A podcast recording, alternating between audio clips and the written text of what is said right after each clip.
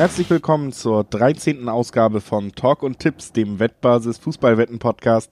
Mein Name ist Julius Eid, wie immer darf ich euch begrüßen und wie immer darf ich auch meinen Kollegen hier begrüßen. Hallo Alex Trujka. Hallo Julius Eid. Ja. Servus, ja, so schnell hören wir uns wieder. Montag haben wir erst miteinander gesprochen, haben da über die englische Woche, über den 17. Spieler gesprochen und es gibt kaum ein Durchatmen. Schon sind wir wieder beisammen und sprechen über den 18. Spieltag, der jetzt am Wochenende bevorsteht. Also es geht Schlag auf Schlag. Justus. Ja, ne, einen halben Tag, so 12, 13 Stunden, nachdem das letzte Bundesligaspiel abgepfiffen wurde, nehmen wir wieder auf und sprechen über die Spiele, die dann tatsächlich ja schon morgen Abend am Freitag beginnen werden. Und da gibt's ein richtiges Spitzenspiel. Über das werden wir unter anderem sprechen. Natürlich auch sonst über die anderen spannendsten Partien des Bundesligaspieltags. Und wir blicken auf zwei FA Cup Partien. Das alles heute. Zuvor natürlich noch der Disclaimer. Sportwetten sind ab 18 nicht für Minderjährige gedacht. Die Quoten, die wir hier nennen, die können jederzeit variieren. Es liegt am Wettanbieter. Deswegen nehmen wir da auch keine Gewähr. Und Ganz wichtig, Wetten kann Spaß, aber auch süchtig machen. Wenn Wetten für euch kein Spaß mehr ist, sondern ein Problem, dann könnt ihr euch unter anderem an den Support der Wettbasis wenden, per Mail oder per Live-Chat oder ihr geht auf spielen-mit-verantwortung.de. Auch da könnt ihr Hilfe bekommen. Und jetzt äh, wollen wir reinstarten, Alex. Ich habe es gesagt. Freitagabend direkt ein äh, ja, Spitzenspiel, ein Spiel zwischen zwei Mannschaften, die traditionell für guten Fußball stehen. Äh, Gerade der Gast tut's im Moment nur teilweise. Wir sprechen über Gladbach gegen Dortmund und damit ein Spiel, ja, das auch in der Tabelle nochmal, also da ist ordentlich Druck drauf, sagen wir so. Da ist ordentlich Druck drauf. Ähm, beim guten Fußball, ja, klein möchte ich eine Randnotiz vermerken, denn der Fußball der Gladbacher war jetzt nicht so berauschend und so gut gegen Bremen. Ich habe das Spiel ähm, live in voller Länge geschaut. Das war schon auch sehr, sehr zäh auch nicht zum ersten Mal, würde ich sagen, dass die Gladbacher ähm, ja, sich nicht mit Ruhm bekleckert haben. Immerhin das Ergebnis stimmte, ein 1 zu 0 Sieg gab es am Ende, aber der war ja sehr, sehr erzittert. Ähm, man denkt an den Postentreffer von Rashica zurück. Ähm, auch eine andere Chance gab es. Also um ein Haar hätte Gladbach zum keine Ahnung wievielsten Male da erneut ein Spiel sehr, sehr spät aus der Hand gegeben weil sie eben ja unterm Strich nicht so berauschend agierten und vor allem erneut ihr zweites Tor nicht schossen. Und dann mussten sie zittern, aber es ging gerade noch einmal gut. Ja, gut ging es für die Dortmund überhaupt nicht, denn die haben direkt verloren in Leverkusen. Zu deiner Überraschung. Ja, zu meiner Überraschung vor allen Dingen halt auch einfach verdient, muss man sagen. Leverkusen über, sagen wir, 70 der 90 Minuten das bessere Team gewesen. Man hat einfach so ein bisschen gesehen, das ist auch das, was sich Gladbach in diesem Duell äh, auf jeden Fall als Favorit äh, geben würde sozusagen, nämlich dass äh, auch schon bei Leverkusen zu sehen war, dass man da eine klare Spielidee hat, ein Teamgefüge, das mit einem Trainer erarbeitet wurde, der länger als sieben Spiele da ist und dass das auch greifen kann und dass man Dortmund auch ganz gut ausgucken kann im Moment. Ne, Leverkusen hat das wirklich in der ersten Halbzeit sehr gut gemacht und war da einfach auch vom Matchplan eine Stufe weiter. Hat einfach dafür gesorgt, dass Dortmund den Spielaufbau so machen musste, wie sie ihn nicht machen wollen. Dann hat man auf den Ball verloren und dann hatte man eben auch genau die richtigen flinken Spieler, um Mats Hummels zum Beispiel dann doch mal in Stolpern zu bringen, der vieles sehr gut kann. Schnell laufen gehört aber sicherlich nicht mehr dazu. Und der auch ein bisschen außer Form ist, glaube ich. Ähm, zumindest auf Twitter in meiner Timeline war da von sehr oft die Rede dass er ja nicht, nicht in der besten Form ist und auch nicht sein allerbestes Spiel gegen Leverkusen machte, unabhängig vom Ergebnis. Er sah da wieder. Er war zumindest auch am äh, zweiten Gegentor sicherlich nicht schuldlos. Ne? Genau, und er sah da nicht so gut aus wie der Rest der Hintermannschaft, ähm, auch in der einen oder anderen Szene in der ersten Halbzeit gegen Diaby. Klar, da hat er natürlich ähm, Schnelligkeitsdefizite, aber es sah nicht immer alles gut aus in der Defensive beim BVB. Ja, äh, auch in der Offensive nicht, muss man sagen. Also es ist generell einfach so, dass Dortmund ja den eigenen Erwartungen zumindest hinterherläuft, dass man vielleicht aber auch gerade so einen gewissen Reality-Check hat und einfach merkt, ja gut, vielleicht können die auch einfach nicht mehr. Ähm, mit all den Talenten gesegnet. Äh, ein Kollege von mir ähm, vom Fußball-Podcast BVB, Christoph Albers, der sagt oft in Bezug auf Dortmund, und ich glaube, das kann man einfach unterstreichen, Potenzial ist nicht gleich Qualität. Und ich glaube, das hat so ein bisschen auch die Wahrnehmung verzerrt, was dieser Kader denn überhaupt zu leisten imstande ist. Und im Moment, ja, ist es dann leider so, dass die Dortmunder nicht besonders viel leisten. In der Tabelle ist es auf jeden Fall eng geworden. Gladbach kann vorbeiziehen, Wolfsburg ja. hat die Möglichkeit vorbeizuziehen oder weil ja. sie gegen Leverkusen spielen, haben sie die Chance, hat Leverkusen die Chance weiter wegzuziehen. Selbst da, Union kann ja vorbeiziehen. Selbst Union Augsburg. kann noch vorbeiziehen. Also es gibt wirklich eine Menge zu verlieren für Dortmund mhm. in diesem Duell gegen Gladbach. Ja. Und äh, aufgrund der letzten Tage oder Spieltage würde ich jetzt auch nicht sagen, dass das ein Selbstläufer ist obwohl man zumindest sagen muss, auch aus der Erinnerung von jemandem, der den BVB intensiver verfolgt, gegen Gladbach gewinnt man eigentlich am Ende immer. Warum das so ja. ist, weil sie auch nicht gab, sogar Spiele, wo Gladbach besser war, aber am Ende hat Dortmund immer gewonnen. Also die Geschichte spricht für Dortmund. Ja, da gibt's eine unglaubliche Statistik. Zwölf Spiele in Folge hat der BVB gegen die Gladbacher gewonnen. Der letzte Gladbacher Sieg datiert aus der Saison 2014, 2015. Das ist schon erstaunlich. Also zwölf Spiele äh, ungeschlagen sein wäre ja schon erstaunlich gegen die Gladbacher, aber sie haben wirklich die Spiele alle gewonnen, alle zwölf. Das ist eine Statistik, ja, die lässt mich ein bisschen ratlos zurück aus, aus Gladbacher Sicht, denn so richtig erklären kann man das nicht, ne, wie man so einen Negativlauf gegen eine Mannschaft haben kann, vor allem dadurch, dass die Gladbacher ja alles andere als irgendwie ein Abstiegskandidat etc. sind. Also eigentlich ja schon sich immer auf ja, mehr oder minder Augenhöhe duellieren, aber für, für die Borussia läuft so gar nicht. Deswegen meine Frage, endet diese Serie jetzt endlich? Ich bin mir da tatsächlich unsicher, weil ich äh, sehe bei Gladbach ein ganz großes Manko und das ist ja auch ein sehr tragisches, sage ich mal, weil es so hausgemacht ist, dass du einfach von den drei besten Offensivspielern mittlerweile mit Tyram und Embolo ja wirklich zwei hast, auf die du längerfristig aus disziplinarischen Gründen verzichten musst. Ne? Thuram nach seiner Spuckattacke über zehn Spiele gesperrt worden. Embolo jetzt mit einer, ja, wie sich entfaltete, sogar noch absurden Fluchtgeschichte auf einer illegalen Party gewesen, wurde da von der Polizei dann ähm, festgehalten. Also wird erstmal auch nicht im Kader sein, weil er eben generell über diese sich auch gesellschaftlichen Regeln hinweggesetzt hat. Und das heißt von Tyram, Embolo und äh, Player sind zwei eben schon mal einfach weg, weil sie sich nicht zusammengerissen haben. Und ich glaube, das könnte gegen Dortmund tatsächlich auch wehtun, aber hm. Kurzer Einspruch. Ähm, Tyram ist, glaube ich, nur fünf Spiele gesperrt. Du hattest zehn gesagt. Da eine, eine kurze Korrektur. Also der müsste demnächst wieder dabei sein. Ähm, in zwei Spielen, glaube ich, oder in einem sogar. Auf jeden Fall gegen Gladbach ist er, gegen, gegen die Borussia aus Dortmund ist er noch nicht dabei. Das ist ja das Essentielle. Und äh, ja, Player da quasi mit Stindl wahrscheinlich vorne drin. Und da muss man gucken, können die jetzt für die nötigen Tore sorgen? Denn Stindl ist ja in herausragender Form. Ähm, das muss man dann sagen, auch wenn natürlich einige Elfmeter dabei sind. Aber ja, der trägt die Offensive, die lahmende Offensive, Offensive sage ich mal. Und auch Hofmann, der Ex-Dortmunder, ja richtig stark in Form ähm, in den letzten Spielen, da einige Tore geschossen. Also da die drei ja, bilden aktuell das, ähm, das Sturmtrio, das da für die Tore sorgt. Aber ansonsten ja, also ich glaube, um langsam zum Tipp zu kommen, die Serie endet. Sie muss ja nicht mit einem Gladbacher Sieg enden, sondern die Serie würde ja auch enden, diese Niederlagenserie, mit einem Unentschieden. Ja, würde sie. Entschuldigung, ich dachte, du sagst noch was dazu, deswegen war da eine kurze ich Pause. Wollte, ich, ich wollte dich kitzeln, ich wollte also, sehen, wie du aufs Unentschieden reagierst. Ja, nö, äh, ist für mich fast auch der naheliegendste Tipp, weil ich finde, es gibt gute Gründe, die gegen Dortmund sprechen. Sehr gute Gründe, wenn man sich die Spiele der Borussia in der letzten Zeit ähm, ausführlicher angeguckt hat.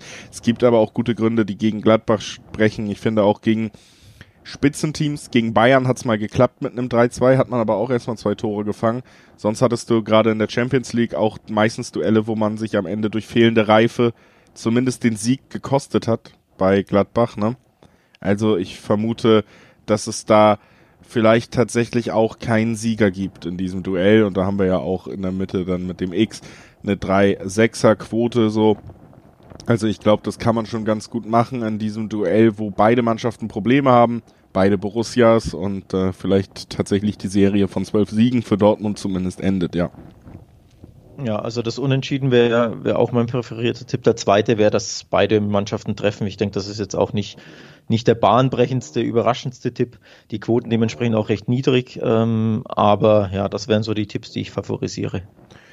Dann lasst uns direkt weitermachen. Ich weiß, in diesem Podcast passiert es manchmal, dass wir ein bisschen lange zum Beispiel über Dortmund reden. Ne?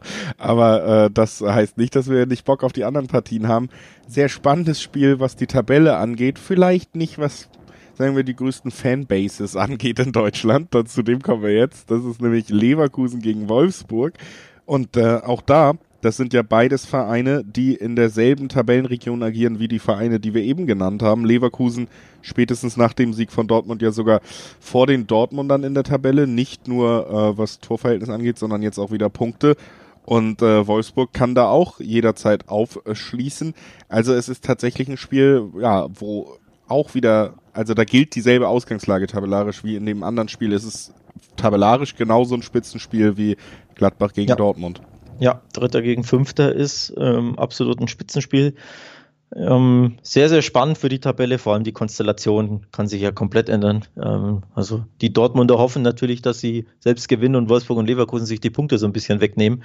Ähm, muss man gucken, wie es dazu kommt, denn auch interessant, zwei starke Abwehrreihen treffen aufeinander. Hätte man vielleicht so unbedingt nicht gedacht, aber tatsächlich Leverkusen und Wolfsburg, das ist die zweite, zweitbeste Defensive gegen die drittbeste der Bundesliga. Das ist, glaube ich, ziemlich erstaunlich, vor allem, wenn wir über die Leverkusener sprechen, denn ja, der Kollege Peter Bosch ist nicht dafür bekannt, dass er unbedingt das Hauptaugenmerk auf die Abwehrarbeit legt oder überhaupt, dass seine Mannschaften so defensiv stark sind. Aber die Leverkusener, also Chapeau, wie sie das machen, weiß ich nicht, aber sie bekommen es hin. Ja, ich finde, bei Leverkusen bin ich so ein bisschen, äh, tue ich mich noch so ein bisschen schwer, die wirklich aktuelle Form einzuschätzen vor diesem Duell. Bei Wolfsburg ist sie gut. Leverkusen hat äh, vier Spiele in Folge nicht gewonnen, bevor Dortmund kam und ihnen wirklich ein Spiel geschenkt hat in der Liga, wo ihnen genau ihre Stärken hundertprozentig entgegenkamen. Und das äh, muss man ja so ein bisschen sagen, das wird bei gegen Wolfsburg sicherlich nicht der Fall sein. Wolfsburg hat tolle, schnelle Außenverteidiger, die da äh, sicherlich anders mithalten können als ein Mats Hummels oder ein Thomas Meunier. Do, ähm, Wolfsburg hat eine deutlich stabilere Abwehr generell als Dortmund, ist da deutlich organisierter und vor allen Dingen hat auch einen Spielstil, wo sie Leverkusen überhaupt nicht die Konterräume geben werden. Das heißt, im Gegensatz zum Dortmund-Spiel wird es wieder zäh werden für Bayer. Und äh, damit haben sie sich ja, wie gesagt, in den Spielen zuvor durchaus äh, schwerer getan. Also waren eigentlich nicht in der besten Saisonphase. Deswegen ist so formmäßig Leverkusen für mich so ein bisschen mehr das Dark Horse in dem Spiel als Wolfsburg. Bei Wolfsburg würde ich sagen, die sind gut drauf, die haben wie immer ihre Basis mit der guten Defensivarbeit unter Glasner und äh, damit äh, funktioniert das Ganze im Moment wieder gerade wieder sehr erfolgreich. So, also ist für mich ein Spiel, ja, auch wenn es komisch klingt, weil Leverkusen auf drei, aber ich bin der Meinung, von der Form her ist Wolfsburg hier besser einzuschätzen, zumindest für mich. Ja, und wenn du das tatsächlich in einem Tipp ummünzt, findest du teilweise eine 360 auf den Tipp, dass Wolfsburg gewinnt. Also ziemlich sexy Quoten, ähm, wenn man dir folgt und deinen, deinen Ratschlägen. Ich vom Bauchgefühl her hätte tatsächlich eher Leverkusen auf dem Schirm gehabt, aber, jetzt kommt ein großes Aber. Letzte Saison Wolfsburg 4 zu 1 bei Bayer gewonnen. Insgesamt ist Wolfsburg seit vier Spielen ungeschlagen in Leverkusen. Zwei Siege, zwei Unentschieden. Also das ist schon auch erstaunlich und untermauert genau das, was du, was du angesprochen hast, dass ja der VfL einfach irgendwie sehr, sehr gut gegen Leverkusen agiert oder anders gesagt, dass sich Leverkusen sehr, sehr schwer tut gegen diese Wolfsburger, vor allem zu Hause, weil die einfach wissen, wie man die Räume eng macht, wie man gut verteidigt, geschlossen agiert und weil sie es eben ja den Leverkusen nicht so leicht machen wie beispielsweise eben Dortmund. Das sind alles valide Punkte, deswegen mein Bauchgefühl war eigentlich, Leverkusen nimmt diesen Schwung aus dem Dortmund-Spiel mit. Aber jetzt bin ich mir nicht mehr sicher, Julius. Jetzt hast du mich erwischt. Es freut mich doch, dass ich das nach 13 Folgen auch nochmal aus dir rauskitzeln kann. So ein bisschen Verwirrung oder so ein bisschen Unsicherheit dann doch. Ja, also wie gesagt, ich glaube, Wolfsburg hat einfach, ist so das eines der am unangenehmsten zu bespielsten Teams in der Liga, auch gerade für Spitzenteams, die gerne den Ball haben, weil Wolfsburg einerseits, damit tut man sich ja eh teilweise dann schwer, kein Problem damit hat, äh, tief und kompakt zu verteidigen und zu sagen, wir brauchen den Ball mal nicht so viel. Andererseits aber dann doch deutlich mehr Qualität im Kader hat als viele andere Teams, die das so angehen und deswegen auch vielleicht noch eher die Chance hat, mal zurückzuschlagen oder doch mal eine Spitze dann wirklich auch in Zählbares umzumünzen. Deswegen, ja, ich äh, lehne mich vielleicht damit ein bisschen aus Fenster, aber ich habe es ja auch schon erklärt, warum tendiere ich hier in diesem Spiel auf jeden Fall zu, Lever äh, zu Wolfsburg. Ich könnte mir übrigens wieder sehr, sehr gut vorstellen, dass beide Mannschaften treffen. Auch das wäre für diejenigen, die sich ja bei diesem zweiten Spitzenspiel jetzt nicht unbedingt trauen, in den Dreiweg zu gehen oder sagen, ja, das ist mir zu riskant. Ähm, auch da glaube ich, dass beide treffen ist eine recht ja, sichere Variante, sage ich jetzt mal. Ähm, oder man sagt tatsächlich, ja, man geht auf die doppelte Chance, denn da gibt es auch ähm, auf die X2, also Unentschieden und Wolfsburg gewinnt, gibt es teilweise auch 1,70, 1,80, ähm, je nach Wettanbieter. Also auch das ziemlich, ziemlich gute Quoten, wie ich finde. Ja, das ist auf jeden Fall die sicherere Variante, aber eine schöne, meiner Meinung nach, gebe ich dir völlig recht. Lass uns direkt weitergehen. Wir äh, gucken auf ein Spiel, was so ein bisschen mehr im Tabellenmittelfeld stattfindet und nicht mehr in dem oberen Drittel, über das wir jetzt zweimal gesprochen haben. Wir schauen auf Freiburg gegen Stuttgart und äh, damit ein Spiel zwischen einer Mannschaft, die man äh, ja immer noch eigentlich lobt, nämlich Stuttgart für den schönen Fußball, die sie spielen, die aber gar nicht so erfolgreich unterwegs sind mittlerweile in der Liga und einem Team, was äh, generell wahrscheinlich immer so ein bisschen unterm Radar läuft, aber gerade recht erfolgreich spielt, äh, nämlich der SC Freiburg. Alex, ein Spiel im Mittelfeld, ich glaube jetzt im Gegensatz zu den anderen Spielen, über die wir gesprochen haben, jetzt auch nicht wahnsinnig viel Druck drauf für beide, wenn dann wahrscheinlich eher sogar für Stuttgart. Ja, und auch das wieder ein Nachbarschaftsduell. Ne, also nicht nur aufgrund der Lage der Städte, sondern der Tabelle 9. gegen 10. Ähm, also auch das ein ja, ziemlich spannendes Spiel tatsächlich bei den Stuttgartern.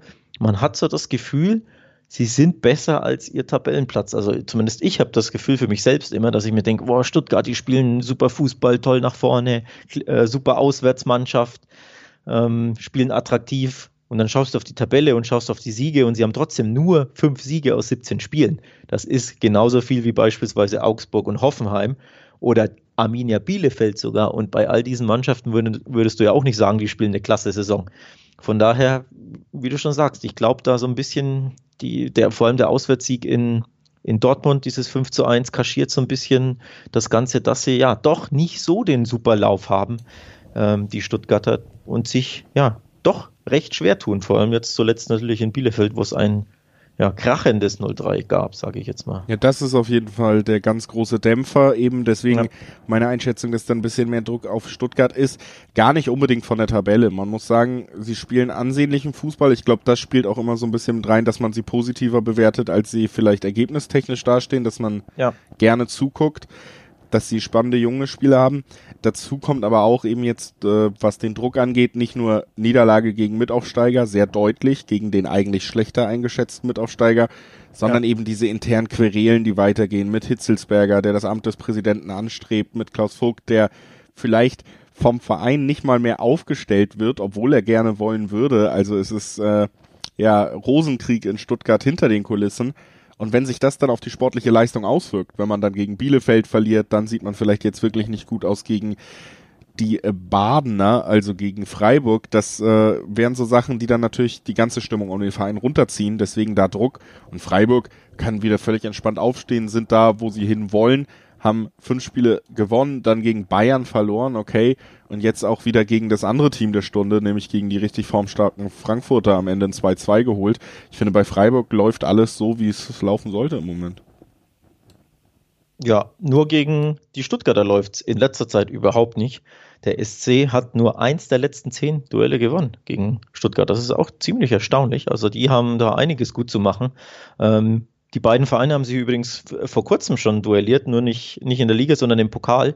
Ähm, kurz vor Weihnachten gab es da einen 1-0-Sieg für den VfB Stuttgart. Also ein schnelles Wiedersehen. Ja, und die Freiburger können so ein bisschen Revanche nehmen. Ähm, das letzte Spiel war in Stuttgart, jetzt in Freiburg, also das passt auch. Ähm, von daher, ja, ähm, eine gute Nachricht für, für den VfB sind, ist auf jeden Fall, dass Gonzales und Wamangituka zurückkehren. Die waren beide in Bielefeld gesperrt postwendend ne, gab es kein Tor und ein 0 zu 3 in Bielefeld. Also die beiden ja, ähm, Offensivspieler haben da dem VfB richtig äh, gefehlt und die kommen jetzt zurück. Von daher glaube ich, macht das auch ein bisschen Hoffnung, dass es jetzt wieder besser läuft für die Stuttgarter. Ja, ich würde da auch mitgehen. Also es gibt schon ein Zeichen, dass es wieder besser läuft. Du hast die Spiele angesprochen. Ich äh, bin bei dem Spiel, und das liegen vielleicht sogar die Quoten auch so ein bisschen nahe, tendiere ich tatsächlich Richtung Unentschieden auch. Und da siehst du dann auch relativ schnell, dass Freiburg und Stuttgart quasi beide für ihren Sieg identische Quoten bekommen. Also ja, ja. da ist man sich dann eben auch relativ sicher, dass es ein sehr enges Spiel wird und dann tendiere ich da eben in die Mitte. Ja, äh, über 3,5 die Quoten Richtung Unentschieden auf jeden Fall, die man da bekommen kann. Und ich glaube, das ist so ein Spiel, Stuttgart ist auswärtsstark, Stuttgart kann auch Tore erzielen, Freiburg ist aber sehr gut in Form, wird jetzt nicht zu Hause verlieren im Moment gegen einen Aufsteiger. Also unentschieden mein Tipp. Ja, muss ich mich anschließen. Will ich mich sogar anschließen. Ich muss ja nicht. Ähm, auch tatsächlich mein Tipp, da gehe ich ganz klar aufs, aufs Remis, ähm, aus den angesprochenen Gründen. Ich glaube, die Stutt-Freiburger sind zu stark, dass sie verlieren, das kann ich mir nicht vorstellen. Ähm, Bamangituka und Gonzales kommen zurück. Das gibt den Stuttgartern zumindest offensiv einen kleinen Boost, glaube ich. Ich glaube, dieses 0-3 wollen sie auch unbedingt wettmachen. In Bielefeld gleichzeitig sind sie ja nach wie vor, und das sollte man ja nicht vergessen, unfassbar auswärts stark. Also nur die Bayern haben jetzt durch den Sieg in Augsburg mehr Aus Auswärtspunkte geholt als die Stuttgarter. Also auch dahingehend, ähm, ja, spricht vieles dafür, dass es eine Punkteteilung gibt. Das denke ich auch. Im nächsten Spiel spricht fast gar nichts dafür, dass es eine Punkteteilung gibt, würde ich behaupten.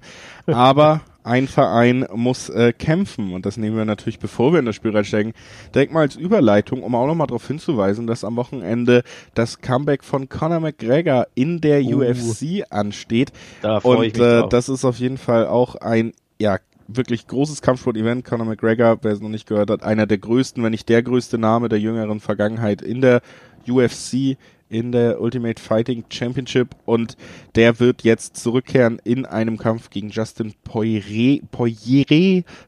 Das ist äh, schwer auszusprechen für mich. Dieses leicht französische, viele Is drin. Auf jeden Fall kehren sie zurück und da gibt's alle Tipps und alles, was ihr wissen müsst, eben auf der Wettbasis zu lesen. Wettbasis.com. Quoten, Tipps, äh, Vorbereitungen auf das Comeback von Conor McGregor könnt ihr euch gerne da durchlesen. Und wir kommen jetzt zu jemand äh, anderem, der mal comebacken muss und langsam mal kämpfen muss, nämlich mhm. Mainz 05. Und äh, ärgerlicherweise wird es wahrscheinlich an diesem Wochenende nichts, würde ich sagen, wenn ich auf den Gegner gucke, denn es geht gegen Leipzig, Alex.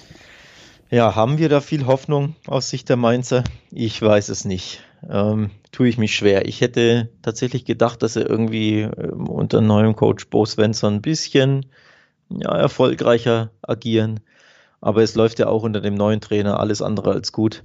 Von daher, hm, ich habe nicht so wirklich viel Hoffnung. Dieses 0-2 gegen Wolfsburg jetzt.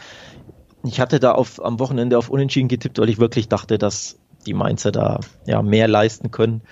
Und das, auch wenn es recht lange unentschieden stand, aber am Ende stehst du wieder mit ähm, leeren Händen da, hast wieder einen katastrophalen Bock in der Abwehr geschossen. Hack hat ja da, glaube ich, beim 0 zu 2 den Ball an, an Wekost hergeschenkt. Das erinnerte schon wieder an, ja, an die Mainzer auch der letzte Saison, die sich hinten immer wieder Fehler leisten und dann am Ende mit leeren Händen dastehen. Und jetzt gegen die Leipziger kann ich mir den Turnaround nur sehr, sehr schwer vorstellen, um ehrlich zu sein. Ja, wahrscheinlich hat man sich so ein bisschen täuschen lassen durch das 1-1 in Dortmund, aber in ja. der Rückschau und vielleicht hat man da auch den BVB falsch eingeschätzt, war es wahrscheinlich sogar schlecht, dass sie nicht gewonnen haben, wenn sich anguckt, wie Dortmund gerade drauf ist.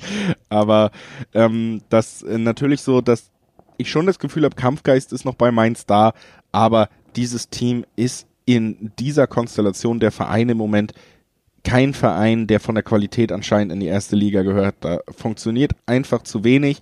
Ich finde mittlerweile, dasselbe gilt übrigens auch für die Schalker, über die wir noch sprechen werden, es geht zwar immer so schnell, weil so viele Spiele hintereinander sind und ich kann mich noch so gut erinnern mhm. an so Aussagen wie, ja, es ist noch früh in der Saison, aber wir haben jetzt die Hinrunde gespielt, dann guck dir die Tabelle an, wo Mainz steht mittlerweile, guck dir an, was man da geleistet hat, nämlich insgesamt ein Sieg in 17 Spielen und dann weißt du, was mit dem Verein los ist und dann weißt du, dass man sich da ernsthaft damit beschäftigen muss, wo es in der nächsten Saison dann weitergeht und jetzt kommt Leipzig, der einzige Verein, der noch so ein bisschen äh, den Anschluss nach ganz oben halten kann, der sehr souverän größtenteils aufspielt, der auch eine sehr starke Abwehr weiterhin hat, die werden souverän gegen Mainz gewinnen. Das ist für mich so ein klares Spiel, wo alles schreit Favoritensieg und weitermachen.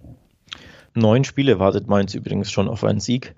Ähm, von daher, ja, das macht nicht viel Hoffnung. Der letzte gelang in Freiburg ähm, Ende November. Also das ist schon ein bisschen her. Ja, ich habe auch tatsächlich ähm, wenig Hoffnung, weil, wie du schon sagst, ihnen die Qualität abgeht und vor allem sie haben, finde ich, unnötigerweise jetzt freiwillig Qualität abgegeben, nämlich Mateta nach England verkauft ähm, oder verscherbelt oder verliehen mit Kaufoption. Also nicht mal, dass sie jetzt irgendwie schöne 15, 16, 18, 20 Millionen kassieren. Nee, sie geben ihn ab, kassieren nur, ich glaube, zwei oder drei Leihgebühr und dann gibt es erst eine Kaufoption ähm, in, ich glaube, eineinhalb Jahren. Sprich, da da schwächt man sich selbst und gibt den ja vermeintlich für mich besten Stürmer, torgefährlichsten Stürmer ab. Völlig ohne Not, weil ja nicht mal der Gegenwert stimmt. Also das ist für mich auch ein Move, den ich nicht nachvollziehen kann, vor allem natürlich nicht in der Situation, in der sich Mainz befindet, nämlich mit sieben Punkten am Tabellenende, punktgleich mit, mit Schalke, da spricht ja wirklich sehr, sehr wenig ähm, für die Mainzer, acht Punkte Rückstand auf die Kölner und dann gibst du deinen Stürmer ab, wenn du eh schon Probleme hast mit dem Tore schießen. Das verstehe ich nicht, muss ich ehrlich sagen. Nee, äh, gebe ich dir völlig recht, war ein befremdlicher Move irgendwie noch. Man weiß natürlich jetzt nicht genau, wie akut dann vielleicht die Leihgebühr schon benötigt wurde, warum man dafür zu vielleicht dann doch genötigt war, aber auf jeden Fall wirkte auch das komisch und ja, ich glaube generell wird das einfach ein Spiel, wo es klar ist. Ich kann mir nicht vorstellen, dass Leipzig jetzt ein Torfestival auf einmal liefert, weil das haben sie in letzter Zeit selten getan, sich ja eher auf die Defensive verlassen. Ja, ja, und deshalb ja. finde ich es aber tatsächlich auch ganz spannend, ähm, dass man äh, Quoten über zwei bekommt, wenn man sagt, beide, also nicht beide Teams treffen. Also wir sagen nur Leipzig trifft zum Beispiel. Mainz bleibt ohne Tor, halte ich für einen sehr realistischen. Tipp. Da Quoten ja. über zwei finde ich auf jeden Fall spannend. Gefällt mir auch tatsächlich sehr, sehr gut. Ähm, ich hatte kurz überlegt, ich glaube auch nicht, dass es einen Kantersieg der Leipziger gibt, denn das, das, haben sie in den letzten Wochen ja überhaupt nicht gemacht. Auch jetzt ja ein knappes äh, 1-0 gegen die sehr, sehr starken Unioner natürlich. Ähm, also da ist 1-0 ja schon, ja, äh, fast schon das höchste der Gefühle, so gut wie Union drauf ist. Aber du siehst natürlich weiterhin, ähm, es hakt ein bisschen natürlich in der Offensive. Ähm, das ist jetzt auch kein neues Thema. Wir haben es ja in fast jeder Episode angesprochen, dass da der, der Killer vorne im, im Sturm fehlt. Deswegen Kantersieg kann ich mir nicht vorstellen. Aber was ich immer wieder interessant finde, ist beim Handicap einfach nur ein 2, ein 2 zu 0 Sieg anspielen. Also, dass du wirklich glaubst, das ist ein typisches 2-0, irgendwie ein frühes Tor und vielleicht mal ein spätes nach einem Konter. Und dann hast du deinen Handicap-Tipp ähm, schon drin und da gibt es auch Quoten von über 2,0. Da liebäugel ich schon auch stark damit. Ja, auf jeden Fall nachvollziehbar war, ist auch immer mein erster Blick, sag ich mal. Weil wenn ich zu so einem Schluss komme wie dem, was ich gerade gesagt habe, das Favoritensieg. Favoritensieg heißt für mich immer ein Sieg und zwar auch ein deutlicher so. Und damit ist Handicap plus eins natürlich immer so sehr naheliegend schon, ne? Weil ein Torunterschied, mehr als ein Torunterschied. Das ist jetzt nicht ausgeschlossen, auch würde ich auch sagen. Ähm, lass uns doch einfach mal weitergehen zum Gegner der Leipziger vom letzten Wochenende, zur Union Berlin. Du hast es gesagt, die haben da verloren fast äh, so ein bisschen überraschend für mich. Ich habe ja zumindest darauf tendiert, dass die Unioner ein Unentschieden zu Hause behalten können gegen Leipzig. Vor allem, weil sie auch zuvor gegen Leverkusen punkten konnten, sogar dreifach und weil sie sehr gut unterwegs waren. Jetzt gab es mal wieder eine Unterbrechung ihrer Serie finde ich gut ein 1 zu 0 gegen Leipzig, das ist jetzt nicht äh, Hals- und Beinbruch für einen Verein, der erst seit zwei Jahren in der Vereinsgeschichte in der Bundesliga unterwegs ist. Und sie sind ja trotzdem absolut da oben mit drin. Ne? Also du hast es gesagt, können an Dortmund zum Beispiel vorbeiziehen, wenn sie heute gegen Augsburg gewinnen. Augsburg ist überhaupt nicht gut drauf. Also ich, ich glaube schon, äh, Union kann wieder einen richtigen Schritt Richtung Champions League Platz machen, was die Konstellation auch der anderen Spiele angeht, weil du hast es ja wieder, dass die anderen Teams quasi gegeneinander spielen oben und Union kann jetzt gegen Augsburg ran. Ja, Union ähm, kann vom Spielplan profitieren, dass eben die anderen Kontrahenten, Champions League Kontrahenten hätte jetzt was gesagt, das klingt so verrückt, ne? dass das, das, weil damit äh, setzt du ja gleich, dass Union ein Champions League Aspirant ist. Das ist einfach nach wie vor befremdlich, das zu denken oder überhaupt zu sagen. Aber es ist ja so, wenn man auf die Tabelle blickt, ein Punkt trennt sie nur von Rang 4. Das ist absolut phänomenal. Und deswegen ja, sie können absolut profitieren dadurch, dass die anderen sich die Punkte wegnehmen, wenn sie eben in Augsburg gewinnen. Und das halte ich tatsächlich angesichts der Form der beiden Mannschaften für sehr, sehr wahrscheinlich. Nichtsdestotrotz muss man natürlich sagen, die zweite Halbzeit der Augsburger gegen die Bayern war schon auch stark. Und sie hatten natürlich auch sehr, sehr großes Pech, dass sie da nicht ihren Punkt mitgenommen haben, wenn man an den Elfmeter denkt der da an den Pfosten gedonnert wurde. Also das war schon auch unglücklich. Wenn da die Augsburger den Punkt mitnehmen, kann sich auch, glaube ich, keiner von den Bayern beschweren. Von daher war das natürlich auch sehr, sehr unglücklich ähm, für die Augsburger da 0-1 zu verlieren. Sprich, die Leistung zumindest nach der Pause stimmte bei Augsburg und das lässt mich daran glauben, dass das Spiel sehr, sehr eng werden wird. Aber unterm Strich neige ich tatsächlich eher zu so einem, sagen wir mal, einem knappen 2-1 Union-Sieg. Ja, also ich finde, Augsburg funktioniert, das kann man schon sagen noch. Also das Team ist jetzt nicht irgendwie wahnsinnig äh, schwach oder nicht mehr beisammen, das kann man nicht behaupten, aber man muss auch sagen, dass die Qualität bei Augsburg anscheinend nicht, äh, also nicht anscheinend, sondern das ist ja logisch, ist auch in Ordnung, nicht so ho wahnsinnig hoch ist. Das bedeutet einfach, dass man sich mit dem Tabellenplatz 12, den man gerade hat, auch einfach ja völlig realistisch in der Tabelle befindet. Da gehört Augsburg hin. Ne? Also ist jetzt nicht so, dass man dem Trainer vorwerfen kann, du spielst mit Augsburg nicht um die Champions League. Das ist halt der Stand von Augsburg und so wird es auch wahrscheinlich immer sein in der Fußballwelt, in der auch Geld eben darüber bestimmt. Und jetzt hast du auf der anderen Seite Union, die einfach wahnsinnig gut drauf sind, die in dieser Saison auf einem anderen Level Fußball spielen als die Augsburger. Deswegen sind die für mich tatsächlich auch definitiv der Favorit in diesem Duell zwischen diesen beiden Mannschaften. Interessanterweise ist es ja trotzdem so, Alex, dass du noch über Zweierquoten bekommst für den Sieg von Union und das bei jemandem, der Champions League Aspirant ist, so muss man es ja einfach immer noch mal betonen. Das ist, glaube ich, in Ordnung, wenn der nach Augsburg reist. Deswegen ist da eine Kombination aus Quote und so ein bisschen Bauchgefühl ist für mich dann doch, dass ich da Richtung Union schiele. Ja, auch da sind wir uns, glaube ich, einig. Die Quoten ähm, ja, locken einen dann natürlich auf den, auf den Auswärtssieg-Tipp ähm, über 2,0 für die Unioner. Ich habe die Unioner tatsächlich sehr, sehr häufig unterschätzt. Auch in diesem Podcast und auch äh, grundsätzlich bei meinen Tipps, beispielsweise bei Kicktipp mit Freunden. Sehr, sehr häufig tippe ich da immer wieder auf Unentschieden oder auf eine Niederlage von Union, beispielsweise ähm, gegen Dortmund oder gegen Leverkusen und sie strafen mich immer wieder Lügen. Dementsprechend werde ich jetzt ihnen einfach mal vertrauen und da auf den Tipp Auswärtssieg gehen. Einfach mal Vertrauen in Union. ja, einfach das mal ist so ein bisschen die äh, Bottomline.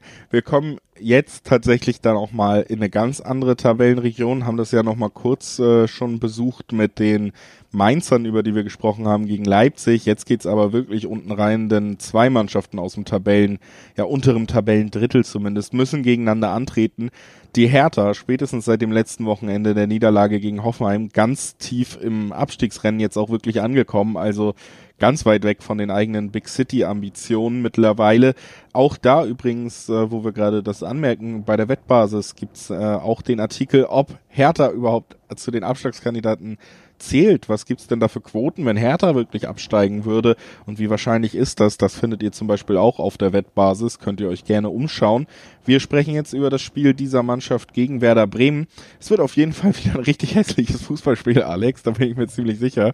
Und ähm, ich habe ja, das Gefühl, ansonsten, diesen Satz aber habe ich auch schon 13 Mal gehört. Ich finde es fast. 13 ich muss auch ehrlich sagen, Hertha ist so eine Mannschaft mittlerweile, ich finde es so interessant, dass sie es tatsächlich geschafft haben, ihr Hauptziel zu erreichen, nämlich nicht mehr nur die graue Maus zu sein und dass die Leute auch mal über sie reden. Aber es ist ja ausschließlich und verdientermaßen schlecht. Und das ist ja wirklich eine Leistung dafür, ja. irgendwie hunderte Millionen zu investieren. Ich finde es ähm, an Absurdität fast nicht zu überbieten. Und wenn man sich dann anguckt, wie man da teilweise jetzt auch gegen ja auch total formschwache Hoffenheimer aufgetreten ist, mit 13 Verletzten Hoffenheim angereist. Also ich weiß gar nicht, was man dazu sagen soll. Auch Labadier unterläuft da meine Erwartungen, die ich nach Wolfsburg an ihn hatte, massiv. Also es ist wirklich schlimm zu, schlimm zu schauen. Ja, der Stuhl von, vom schönen Bruno wackelt gehörig. Auch darauf kann man übrigens, ähm, oder darüber kann man sich bei der Wettbasis informieren. Da gibt es auch einen Artikel dazu mit Quoten etc. Also guckt euch das an. Aber ja, du sagst es schon, dass äh, die Hertha enttäuscht völlig und wer weiß, wie lange Labadier noch im Amt sein wird. Ja, also ich glaube, das wird tatsächlich so ein Spiel sein heute, wo sich das schon entscheiden könnte, weil Bremen ist seit über einem Jahr auch nicht gut unterwegs, hat äh, sich auch nicht kadertechnisch verbessert, nicht mal ansatzweise so viel Geld ausgegeben wie die Hertha natürlich auch. Und jetzt stehen sie eh schon über der Hertha, können halt sogar noch wegziehen oder könnten wegziehen mit einem Sieg. Ne?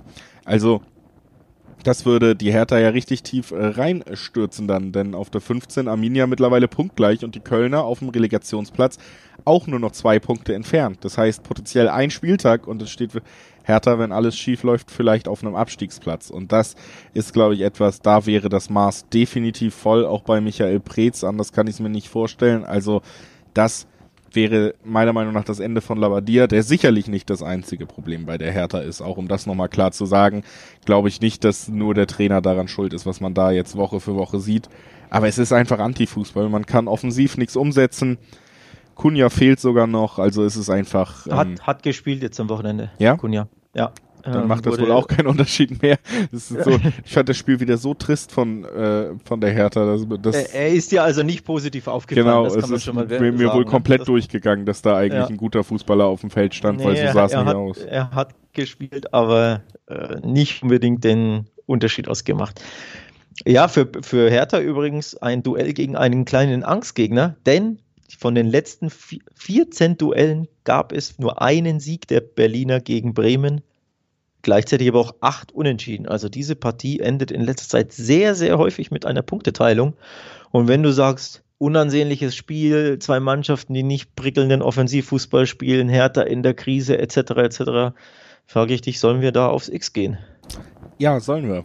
Also ich finde, es gibt an diesem Spieltag kein Spiel, was noch deutlicher unentschieden schreit, wenn man sich die Ausgangslage und die beteiligten Teams anguckt. Dazu kommt dann auch noch, dass man immer mal wieder herausstellen muss, auch wenn das vielleicht immer befremdlich klingt, weil ich kenne es selber von mir, wenn ich tippe, dass ich immer so gucke, wer gewinnt, wer verliert, wer gewinnt, wer verliert. Aber dieses Unentschieden ist im Moment eine wirklich fast sichere Bank in dieser Saison. Das hat sich schon früh gezeigt, aber dadurch, dass wir mit Corona diesen sehr engen Spielplan haben, fast keine Mannschaft auf Top-Niveau unterwegs ist, jeder hat Ausfälle, häufen sich die Unentschieden auch in der Bundesliga. Ich erinnere nur mal ans letzte Wochenende, die Samstagnachmittagskonferenz. Da ist insgesamt ein Tor gefallen und alle anderen Spiele waren 0-0 zur Halbzeit. Und nach Abpfiff waren es auch noch vier Remis. Also. Das war übersichtlich, ja. Es ist einfach im Moment auch aus Gründen, die man durchaus auffassen kann, zum Beispiel eben diese Überlastung und Verletzungsmisere, die bei allen Vereinen härter kickt als in anderen Saisonen. Aber ich glaube, unentschieden ist dieses Jahr einfach das Go-To-Ergebnis und die wird vielleicht größte Bottomline der ganzen Saison. Und mhm. das dann in einem Spiel zwischen Hertha und Bremen, zwischen Tabellennachbarn. Ähm, ja, also da ist ich für mich das Unentschieden sehr, sehr naheliegend. Kann ich sehr, sehr gut nachvollziehen. Ähm, ich will trotzdem was anderes lieber anspielen, so einen Ticken lieber, um auch nicht so viele Unentschieden auf dem Zettel zu haben, denn wir haben schon recht, oder ich habe schon recht viele prognostiziert. Ähm, ich gehe aufs Under 2,5 Tore aus den ja, angesprochenen Gründen. Zwei Mannschaften, die nach vorne sehr, sehr wenig zustande bringen, die sehr, sehr defensiv agieren, die sehr, sehr unsicher sind. Ähm, auch die Bremer ja bis in, an die letzten, in den letzten 15 Minuten ja gegen Gladbach sehr, sehr übersichtlich gespielt. Von daher erwarte ich wenig Tore, wenig Offensivspektakel und gehe aufs Under. Alex äh, geht auseinander, kann ich mir, wie gesagt, auch alles, was ich zu dem Spiel gesagt habe, le äh, legt ja nahe, dass ich jetzt auch nicht mit einem Fußballfest ja, absolut, absolut. und mit einem Torfestival rechne. Ne? Wäre natürlich eine schöne Geschichte, wenn Davi Selke mal wieder trifft gegen die Hertha. Ähm, aber auch das ist schwer vorstellbar, lass uns ehrlich sein. Wir machen weiter mit dem ja letzten Verein im Bunde da, was Abstiegskampf angeht, Alex. Und der muss ja zum Start der Rückrunde das wiederholen, was er zum Start der Hinrunde durchleiden musste. Und da hat sich vielleicht schon angekündigt, wohin die Reise gehen könnte. Der FC Bayern hat am ersten Spieltag die Schalker wirklich mit einem 8 zu 0 erstmal so vernichtet, dass sie bis jetzt das schlechteste Torverhältnis der Liga haben. Und Jetzt Von diesem 8-0 haben sie sich, glaube ich, nie erholt, ne? Ja, es wirkt so ein bisschen, also zumindest was das Torverhältnis angeht, was ja durchaus wichtig sein könnte in einem engen Abstiegskampf, haben sie da einfach so einen äh, Kontra schon mitbekommen. Und dann hat es ja sehr, sehr lange gedauert, bis man gegen Hoffenheim endlich die Sieglosserie beenden konnte. Die Schalker jetzt im Rematch gegen die Bayern. Und ja, also wenn wir sagen, Mainz-Leipzig ist klar, was soll man zu diesem Spiel noch sagen? Wir könnten, glaube ich, schon lange darüber reden, dass die Bayern weiterhin nicht gut drauf sind was meiner Meinung nach auch doch nahelegt, dass wir jetzt hier nicht unbedingt mit einem 0-8 rechnen müssen in diesem Duell. Da ist die Form einfach anders. Nicht Trippelsieger Bayern kommt aus der Sommerpause mit einem neuen Leroy Sané und hat Bock, sondern Bayern ist sicherlich weiter in der Verfassung, die jetzt nicht wahnsinnig gut ist. Auch gegen Augsburg, du hast es angesprochen, super knappes Spiel gewesen. Am Ende hat man es nur mit Glück Üb geschafft. Übrigens, aber das zu Null kam an. Mein ja, ja, genau. Ich wollte es gerade sagen. Am Ende hat man es aber auch mit Glück natürlich geschafft, dann ja, absolut, zu ja. vermeiden, dass man ein Tor kassiert hat. Und das war das erste Mal seit elf Spielen, dass die Münchner kein Tor kassiert haben. Vielleicht kann da ja zumindest äh, Hope durch Hoppe äh, so der neue Goalgetter der Schalker zuschnappen. Oder halt der alte, ne? Ich glaube, der Hunter ist einsatzbereit fürs Wochenende. Ja, das bringt mich tatsächlich auch zu meinem nächsten Tipp jetzt. Denn natürlich äh, machen wir uns nichts vor, frag 100 Leute und 101, da werden dir sagen, na, natürlich tippe ich da auf die Bayern. Also das ist ja jetzt ja, dafür treffen wir uns hier nicht, dass wir hier den Tipp äh, abgeben, Bayern gewinnt auf Schalke. Ich glaube, das ist zu offensichtlich, sondern wir versuchen da natürlich äh, ja, spannendere, interessantere Quoten ähm, zu finden, die das Ganze lukrativer machen, diesen Tipp. Eine davon ist, Schalke trifft nicht. Da gibt es beispielsweise bei BWin eine 2,30. Das finde ich schon sehr, sehr interessant. Ähm, oder natürlich äh, das Pendant dazu, Bayern gewinnt zu null gibt es eine 2,45 als Quote, ein bisschen höher, weil du ja den Bayern-Sieg mit drin hast. Also das sind so vorab tatsächlich äh, meine Tipps, die ich sehr, sehr spannend finde. Sprich, dass die Bayern erneut die Null halten, was aber nicht unbedingt an der starken Bayern-Abwehr liegen muss, sondern eher ja, an den biederen, bemitleidenswerten Schalkern und ihren Offensivbemühungen. Ich sag's mal so, wenn man jetzt nicht mit einem richtigen Festival rechnet, dann kann man tatsächlich hier sogar mal relativ verrückte Sachen im Handicap machen, weil die Quoten so enorm Richtung München gehen, dass man tatsächlich zum Beispiel eine 2,5er Quote oder so bekommen könnte noch, wenn man sagt, Handicap Schalke startet mit zwei Toren Vorsprung. Ui. Da gehst immer noch eine 2,5er Quote, oder? Also du gehst wieder Richtung 0,8 oder was? Noch einen Schritt weiter und sagen, ähm, Schalke startet mit drei Toren Vorsprung, dann würde man für einen Schalker-Sieg, meine ich, für einen Schalker-Sieg würde man immer noch eine 1-6er-Quote bekommen, obwohl man ihnen schon drei Tore Vorsprung zuspricht. Also das ist natürlich so eine kleine Spielerei, die man mal beachten kann, wenn man glaubt, ja, ich meine, Bayern wird jetzt keine vier Tore schießen an diesem Wochenende, dann wird man dafür immer noch eine 6, äh, 1-6er-Quote auf dem Ding abgreifen können. Aber das natürlich so Spielereien rund um das Spiel herum.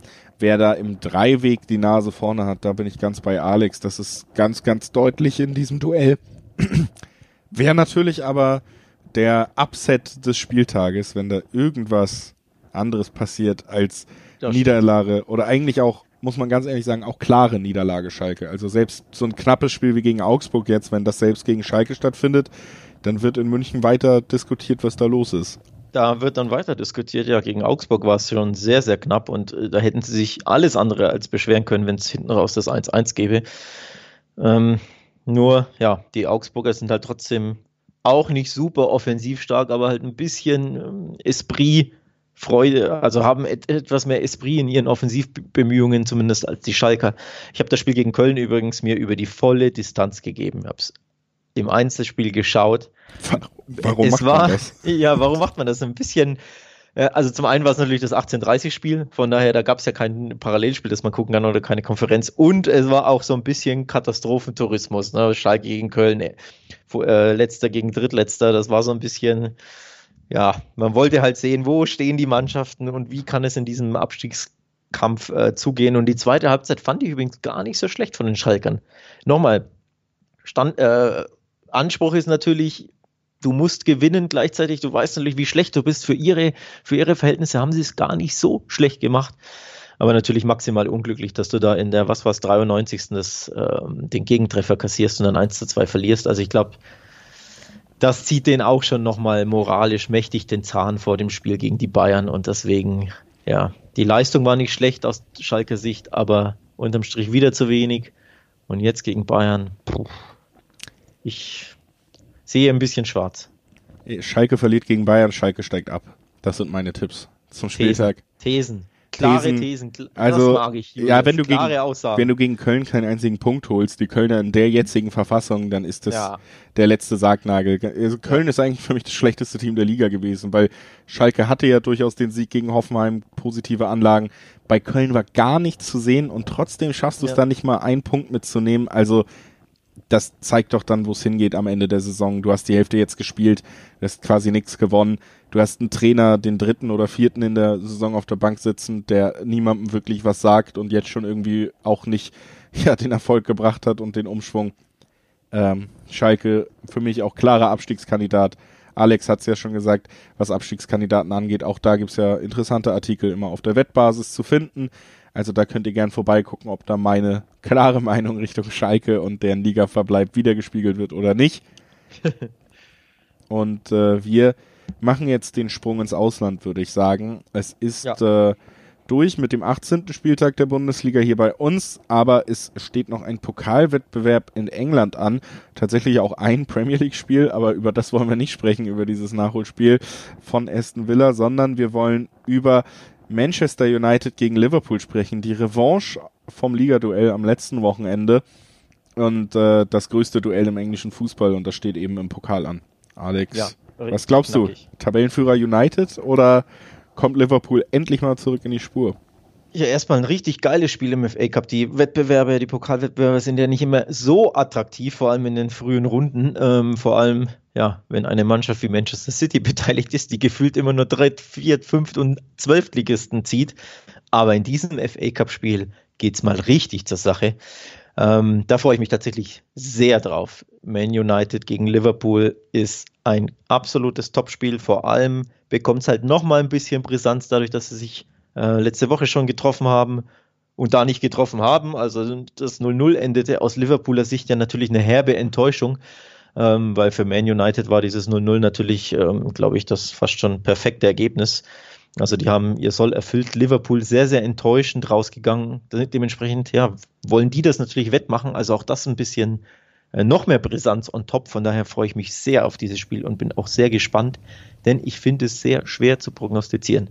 Denn bei Liverpool, ein Grund, warum es so schwer zu prognostizieren ist, bei Liverpool weißt du nicht, wie ernst nehmen die dieses Pokalspiel oder generell ein Pokalspiel. Ja, also die Vergangenheit unter Klopp legt nahe, dass es nicht die Spiele sind, wo man dann wirklich bis auf die letzte blutige Blase irgendwie sich kaputt laufen wird. Also das muss ich dir schon recht geben, das legt die Historie und die Leistung im Pokal nicht unbedingt nahe, dass man da den Fokus drauf legt auf die Pokalwettbewerbe. Jetzt muss man natürlich aber auch sagen, dass man im Moment gerade in einer sehr schlechten Form ist, vier Spiele in der Liga in Folge nicht mehr gewonnen hat, das Unentschieden gegen United zu Hause sicherlich auch eine Enttäuschung, weil man eben die drei Punkte Rückstand auf äh, den Rivalen hätte gut machen können, wenn man gewonnen hätte und das hat man wieder nicht geschafft, weil man einfach auch wahnsinnig harmlos ist, was die Offensive angeht. Also man redet ja bei Liverpool oft darüber, Van Dijk kaputt, Gomez kaputt, Martip äh, verletzungsanfällig, was ist da mit der Defensive? Aber das große Problem ist eigentlich gerade die Offensive.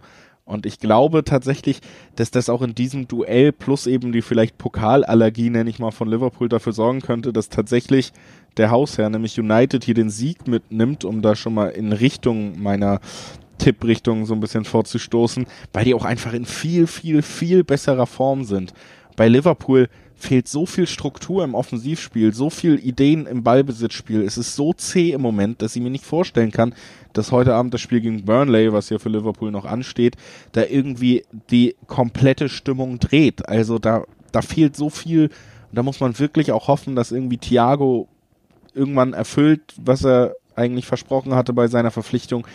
Aber ich finde es wahnsinnig zäh im Moment Liverpool zuzugucken. Und das ja. bei einer Klopp-Mannschaft, das ist ja schon wirklich selten. Ja, das Burnley-Spiel muss man kurz ansprechen. Das fehlt natürlich ähm, aktuell. Also das steht erst noch aus. Wir nehmen jetzt hier äh, Donnerstagmittag auf. Das Spiel ist erst Donnerstagabend. Dementsprechend können wir das nicht, nicht mit einbeziehen. Von daher wissen wir natürlich ähm, ultimativ nicht, mit welcher Form und äh, mit welchem Gefühl oder Stimmungslage Liverpool in dieses ähm, ja, Derby gegen Manchester geht, in dieses Hassduell, in dieses äh, Duell der Rivalen. Sie können natürlich auch beflügelt reingehen, weil sie in Burnley gewinnen, aber unterm Strich sind sie einfach aktuell sehr, sehr schlecht in Form. Sechs Halbzeiten kein Tor vor dem Burnley-Spiel, drei Spiele ohne Tor für Liverpool. Das ist nach wie vor unvorstellbar. Also ich gucke auf die Ergebnisse und die, diese Resultate und Statistiken und ich kann das nicht glauben, dass die plötzlich verlernt haben, wie man Tore schießt. Und jetzt in Burnley bist, äh, ist es auch nicht unbedingt so leicht. Die haben erst acht Gegentore in acht Spielen kassiert. Von daher müssen wir natürlich abwarten, wie das Spiel läuft. Aber es spricht nicht so viel dafür, dass jetzt Liverpool sehr, sehr berauscht in dieses FA Cup-Spiel gehen wird.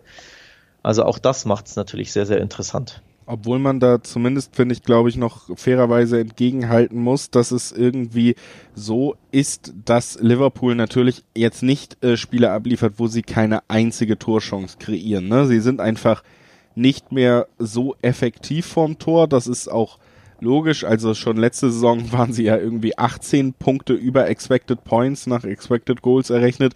Also da haben sie ordentlich äh, überreizt das Blatt an Treffsicherheit und das fehlt ihnen im Moment halt auch total. Sie kreieren wenig Chancen und wenn sie Chancen kreieren, machen sie sie nicht rein, weil einfach auch die drei vorne ununterbrochen auflaufen müssen. Und das ist auch so ein Ding, äh, komisch bei so einem richtigen Spitzenclub. Vielleicht hätte man da anders agieren müssen. aber dass du so richtig merkst, dass Klopp seiner Bank in der vordersten Offensivreihe überhaupt nicht vertraut. Ne? Also egal wie so ein Spiel läuft, Salah, Mané und Firmino müssen eigentlich weitermachen, weil er Minamino und Origi nicht zutraut, da neue Akzente zu setzen und lieber seine müden Top-Leute weiterlaufen lässt. Das ist, glaube ich, auch ein großes Problem für Liverpool im Moment. Ja, ähm, wenn wir übrigens auf die Quoten blicken, sieht man auch, wie dass auch die, die Wettanbieter das als komplett ausgeglichene Sache ähm, ansehen. Also die, sind, die Quoten sind wirklich identisch im, im Schnitt auf den Heimsieg und auf den Auswärtssieg. Also da sieht man schon, bei diesem Spiel ist wirklich ja, alles möglich. Dementsprechend am liebsten würde ich natürlich wieder auf mein Unentschieden gehen, weil das nahe liegt, aber es ist natürlich ein Pokalspiel. Also Pokalspiele, ja, fallen dann echt oft natürlich auf die eine oder auf die andere Seite runter. Ähm, von daher tue ich mich da sehr, sehr schwer im, im Dreiweg, ähm, mich für etwas zu entscheiden. Ich würde tatsächlich wieder glauben, dass nicht so viele Tore fallen, ähm, weil ich eben glaube, dass beide ja das Ganze vorsichtig angehen werden, dass beide dazu neigen, oh, wir riskieren nicht zu viel, um das Gegentor zu kassieren. Ähm, von daher ja, tendiere ich stark und natürlich aufgrund, dass die Liverpooler sich mit dem Tore-Schießen so schwer tun, tendiere ich stark dazu, aufs Under 2,5 zu gehen. Ja, geht natürlich auch in die Richtung von dem, was ich äh, mir rausgesucht hätte, nämlich die beide Teams treffen Nein. Also, dass wahrscheinlich äh, nur ein Team hier erfolgreich wird, dass es ein sehr enges Spiel wird und dass das Team, was erfolgreich ist, dann den Sieg halt mitnimmt. Und das ist ein bisschen schwer vorherzusagen, welches Team das sein wird, wenn United sich wieder zu sehr auf die eigene Defensive verlässt und dann äh, rutscht doch mal ein Ball durch. Traue ich dem Team auch nicht zu 100% zu, da noch so aufzudrehen, dass man dann das Spiel wieder zurückdreht. Andererseits, wenn Liverpool sich weiter schwer tut offensiv und United trifft, dann werden sie sich auch nach dem Treffer nicht leichter tun. Ne? Also mein Team, äh, mein Tipp, äh, nicht beide Teams treffen, gibt auch eine Quote über zwei da bei den Wettanbietern zu holen. Also da sind wir, gehen wir in eine ähnliche Richtung, sage ich mal bei den Tipps, weil wir, glaube ich, beide auch das Dreiweg vermeiden wollen. Ja, vom, ich meine, die Quoten sind natürlich super interessant, logischerweise aufs Dreiweg, aber ich tue mich einfach schwer dazu sagen, Liverpool wird jetzt gewinnen bei Man United. Ähm, dadurch, dass Man United einfach seit zwölf Spielen ohne Niederlage in, in der Liga zum Beispiel ist, äh, ja, ist das einfach schwer, schwer vorherzusehen.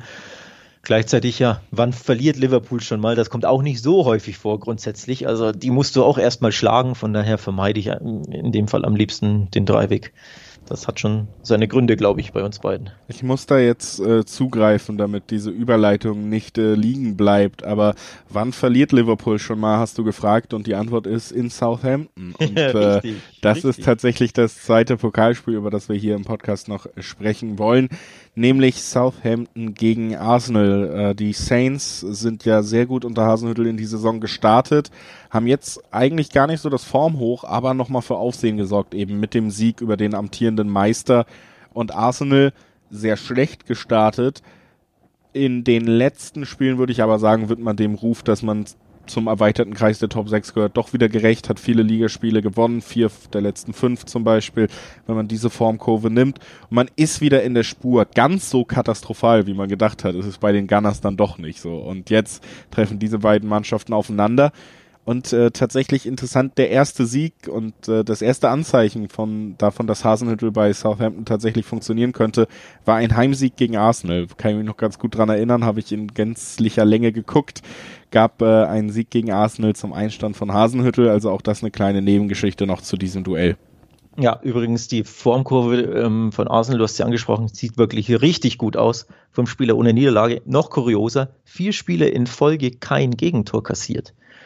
Das ist schon etwas erstaunlich für das traditionell sehr abwehrlaunische Arsenal, so nenne ich es jetzt einfach mal. Also die kriegen sich eigentlich nicht immer so äh, sortiert da hinten. Deswegen allein schon guter Lauf ist das eine, aber eben die Abwehr ist jetzt sicher. Ähm, 1-0, 4-0, 3-0 hat man unter anderem gewonnen, zuletzt 3-0 gegen Newcastle zu Hause. Also das ist schon beachtlich. Dementsprechend hat Ateta da den Turnaround aktuell zumindest geschafft. Ähm, das sieht schon besser aus ja, viel schwerer könnte, glaube ich, ein äh, Auswärtsspiel gegen ein Team, das nicht zu den äh, Big Six gehört, aber kaum sein, glaube ich, derzeit. Also bei Southampton spielt man sehr, sehr ungern aktuell. Du hast Liverpool angesprochen, die haben da verloren, da hat man es gesehen, wie unbequem die sind, Southampton, wie ja, bissig die sind, laufstark, wie sehr die dir das Leben zur, zur Hölle machen, hätte ich jetzt fast gesagt, um ein bisschen martialisch zu klingen. Also das wird auch, glaube ich, ein sehr, sehr spannendes Duell.